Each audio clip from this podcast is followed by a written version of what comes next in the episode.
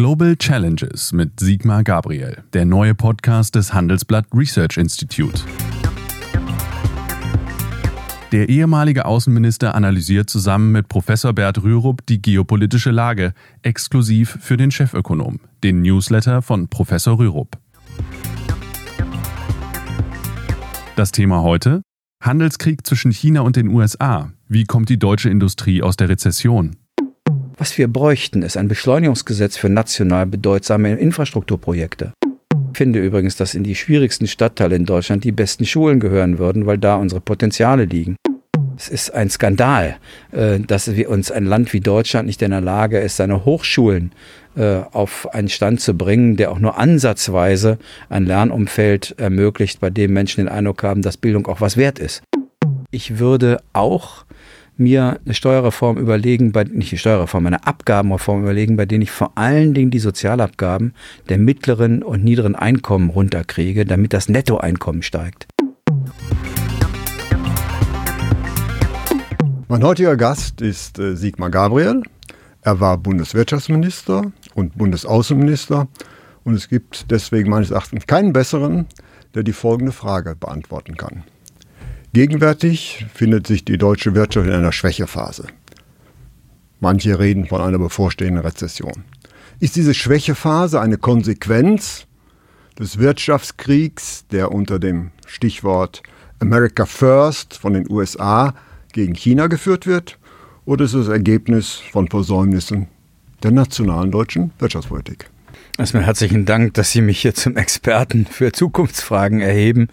Ähm, um es konkret zu beantworten, ich glaube, es ist ein Ursachenbündel. Natürlich sind wir als Deutsche besonders betroffen, wenn es weltweit einen Rückgang, eine Bremse in der Globalisierung gibt. Wir sind deshalb Exportweltmeister, weil es keine Volkswirtschaft der Welt gibt, die so stark in die internationalen Wertschöpfungsketten integriert ist wie die deutsche. Das war unser großes Erfolgsmodell. Und jetzt zitiere ich Bert Rürup, jetzt ist es unsere Achillesferse. Weil natürlich jede Unsicherheit, ähm, jeder Protektionismus, alle Debatten über neue Zölle äh, treffen uns härter als alle anderen. Viel härter zum Beispiel auch als die Franzosen. Deswegen sind manchmal Franzosen auch eher bereit, selbst protektionistische Maßnahmen für Europa vorzuschlagen, als dass wir Deutschen so ohne weiteres können. Aber dann gibt es natürlich auch eine ganze Reihe Dinge, die äh, hausgemacht sind hausgemacht mit Blick auf die Europäische Union. Ich glaube, dass wir in den letzten Jahren viel zu wenig in die Stärkung der Europäischen Union investiert haben, aber auch hausgemacht in Deutschland. Die Infrastruktur, und zwar die traditionelle auf Straße und Schiene, und von Flughäfen wage ich mich, wage ich kaum zu sprechen, aber auch die sag mal, digitale, die moderne Infrastruktur hinken wir hinterher. Wir haben uns zu wenig damit auseinandergesetzt, dass sich das Wertschöpfungsmodell, das seit 200 Jahren bei uns existiert, völlig verändert, weil wir beherrschen zwar die Produkte exzellent, aber inzwischen wandert ein Teil der Wertschöpfung auf Datenplattformen. Ähm, zum Beispiel ist nicht mehr das Auto allein wichtig, aber die Mobilitätsplattform sehr wichtig. Diese Datenplattformen werden von fünf amerikanischen Konzernen beherrscht und demnächst von zehn chinesischen. Das heißt, es gibt auch eine ganze Reihe an, Sie haben es Versäumnisse genannt, jedenfalls an hausgemachter äh, Politik, wo wir hinterherhinken. Äh, schauen sich die Schulen, die Hochschulen an, Forschung und Entwicklung. Und da glaube ich, kann man schon mehr tun. Gut, und dann lassen wir nochmal zurück zu, um, auf äh, America First. Äh, Fakt ist, Trump hat China den Wirtschaftskrieg erklärt weil er Angst hat. Angst davor, dass demnächst China die USA als globale Wirtschaftsmacht überholen wird. Und das ist ja eine möglicherweise eine reale Bedrohung. Sehen Sie das auch so oder glauben Sie, dass sich dort ein Arrangement zwischen diesen beiden wirtschaftlichen Supermächten herausbilden wird? Der äh, Master of Universe, was das Militärische angeht, ist bis auf weiteres die USA. Aber was äh, die Wirtschaft angeht, ist es absehbar, dass bald China die größte Volkswirtschaft der Welt sein wird, und zwar gemessen in tatsächlichen Wechselkursen und nicht äh, Kaufkraft bereinigt. Es ist nicht erst Donald Trump, der China als den großen neuen Wettbewerber ausgemacht hat, sondern relativ bald nach dem Fall des Eisernen Vorhangs vor 30 Jahren ähm, gab es in Amerika die Debatte, ob nicht in Wahrheit die Machtachsen sich verschieben vom Atlantik in den Pazifik. Äh, und zwar die wirtschaftlichen Machtachsen und übrigens in der Folge dann auch die politischen und die militärischen. China wird als der große Antipode gesehen des 21. Jahrhunderts, nicht Russland. Russland ähm, gilt als ein militärisches Problem und natürlich auch, weil es sich eingemischt hat in amerikanische Wahlen. Aber ein bisschen ist die Haltung in den amerikanischen Eliten, dass, naja, Russland so ein bisschen das ist, was Helmut Schmidt mal gesagt hat, Obervolta mit Atomraketen. Es ist nicht der wirkliche Wettbewerber.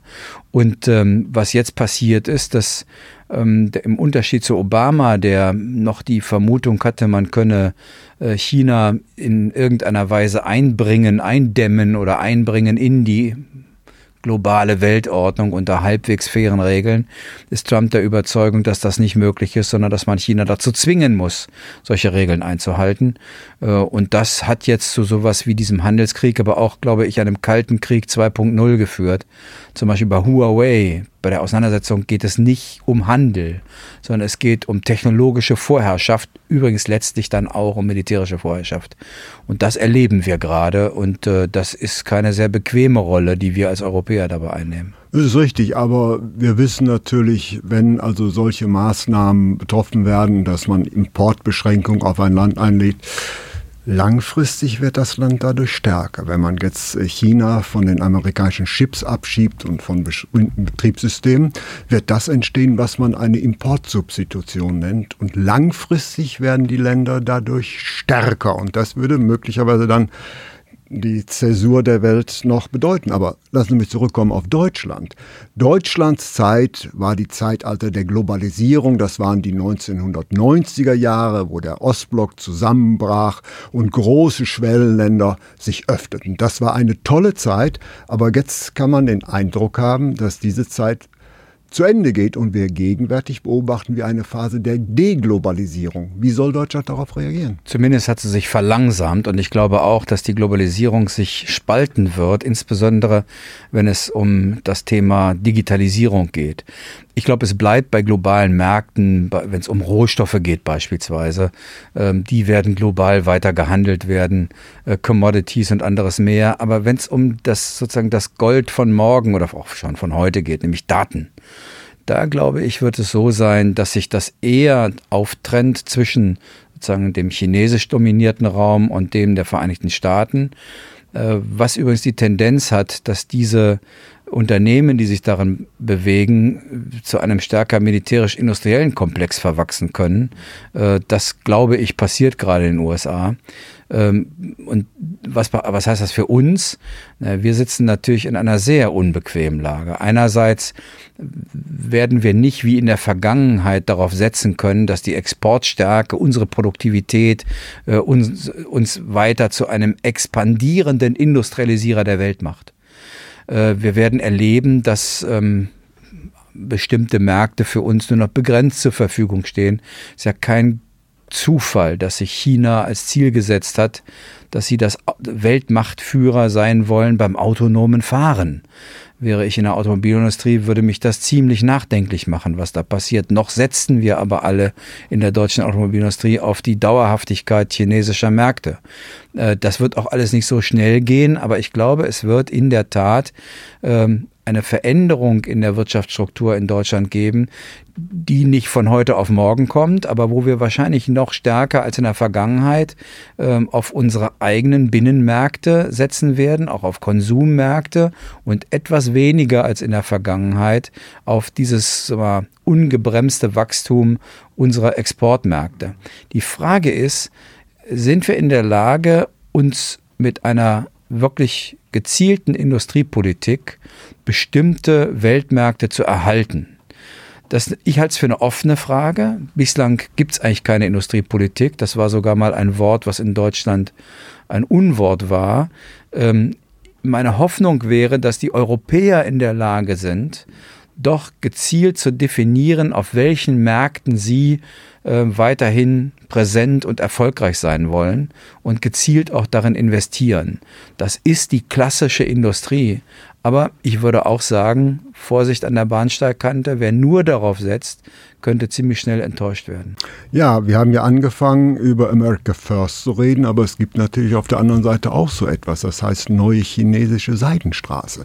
Nämlich die neue chinesische Seidenstraße ist ja letztlich ein neomerkantilistisches Projekt. China versucht damit, billige Produktionsstandorte zu erzeugen und eine tolle Distributionsstruktur für sich. Das heißt, Trump oder die USA haben eine Strategie und China hat auch eine Strategie. Damit stellt sich natürlich die Frage, wer hat auf dieser Seite des Tisches, also auf europäischer Seite, eine Strategie oder eine Antwort darauf. Und was würde denn äh, der Mann mit den zwei Hüten, mit dem Hut des Wirtschafts- und des Außenministers dazu sagen? Erstmal würde ich die chinesische Strategie nicht unterschätzen. Sie ist weit mehr als eine merkantilistische Strategie. Sie ist eine, die einzige in der Welt existierende geopolitische Strategie.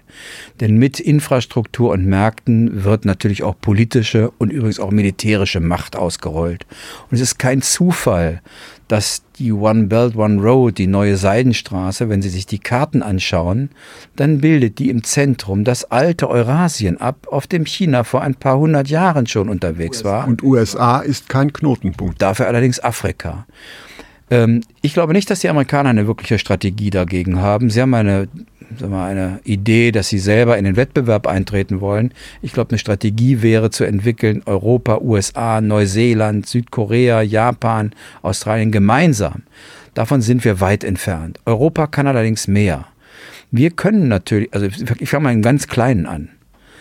Warum müssen wir eigentlich zulassen, dass China die Schnellverkehrsverbindung zwischen Belgrad und Budapest baut, nur weil wir, wir Entschuldigung, zu dämlich sind, die Zinssätze für die Investitionen dort genauso runter zu subventionieren, wie es die Chinesen tun? Warum sind wir nicht in der Lage, in Afrika, manchmal sogar mit den Chinesen gemeinsam zu operieren?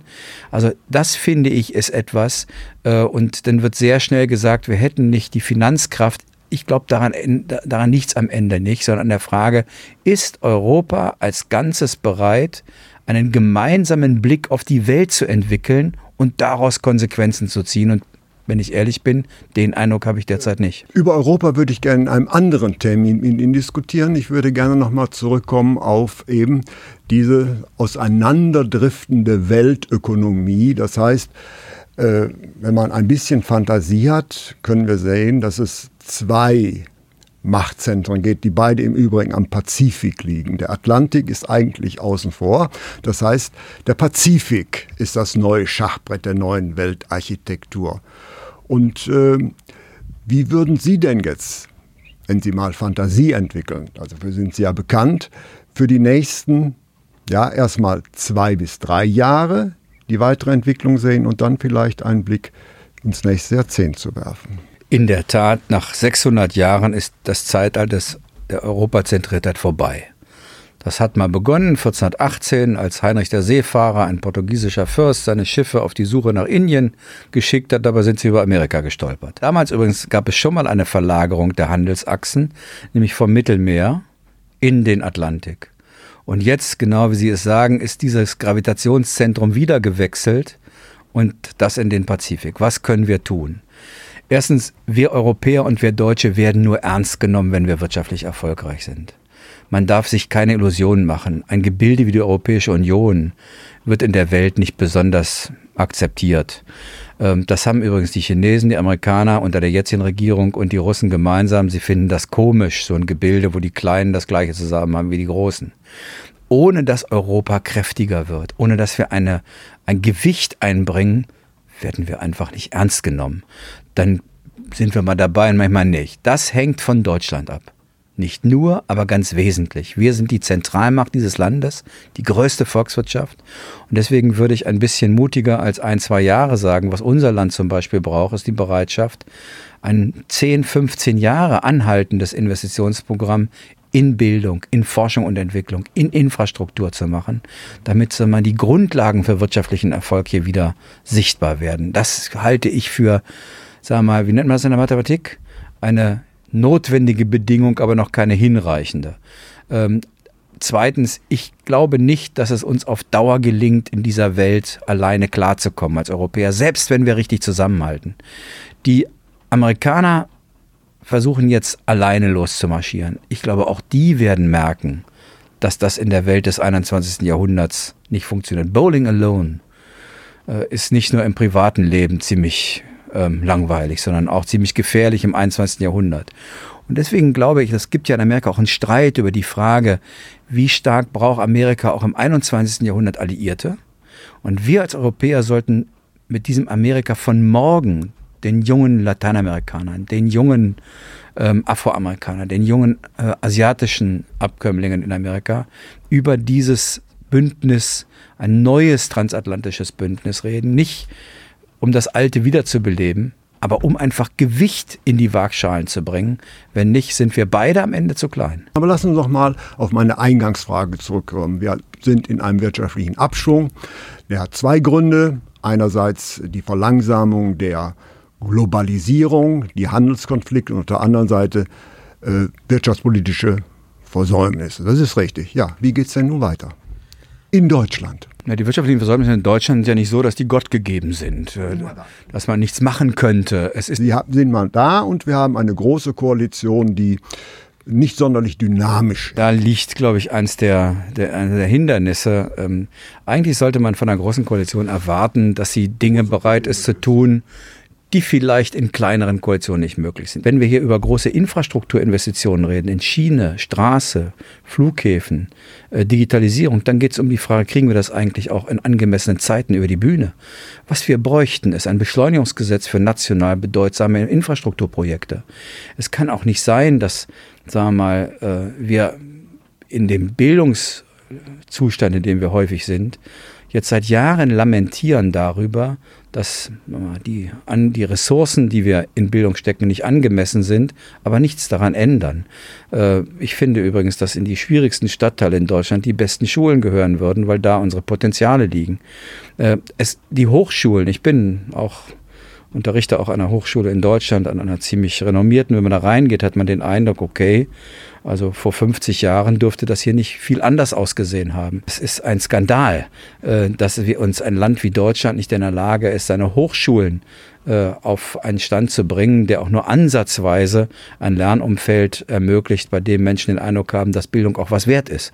Ähm, also das sind Dinge, die kann man ändern, wenn man es will. Sehen Sie denn, dass die Große Koalition, die ja noch eine Zeit lang planmäßig im Amt ist, die Kraft hat, jetzt auf diese wirtschaftliche Abschwächung, die nicht ausschließlich von ihr verursacht worden ist, sondern auch von der Änderung geopolitischer Umfelder, adäquat darauf zu reagieren. Wenn die erste Reaktion auf die Debatte, die wir jetzt haben, die der Kanzlerin und dieses Finanzministers ist, bloß die schwarze Null nicht ändern, dann muss ich sagen, bin ich relativ pessimistisch.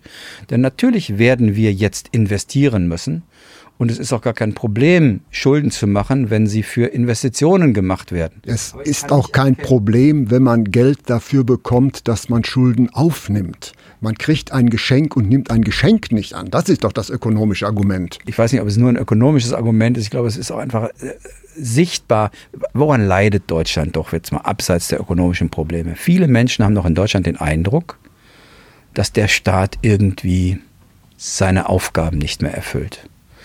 Das hat ganz unterschiedliche Aspekte. Das hat Fragen äh, in der Infrastruktur, wenn die in die Schulen gucken, wenn es um innere Sicherheit geht. Und ich glaube, der Nebeneffekt einer solchen Investition in die Wirtschaftskraft unseres Landes wäre auch, dass Menschen mal wieder sehen, dass der Staat hier handelt und nicht nur zuschaut. Wir haben hier eine Gemengelage, wir haben Veränderungen des geopolitischen, der geopolitischen Architektur und wir haben wirtschaftliche Probleme. Wenn Sigmar Gabriel jetzt der weise Diktator der deutschen Politik der Welt wäre, Drei Maßnahmen. Wie sollte die Politik reagieren? Nur drei. Gibt keine weisen Diktatoren. Erstens ein, lang ein wirklich langfristiges und nicht von jährlichen Steuereinnahmen abhängiges Investitionsprogramm, mindestens zehn Jahre.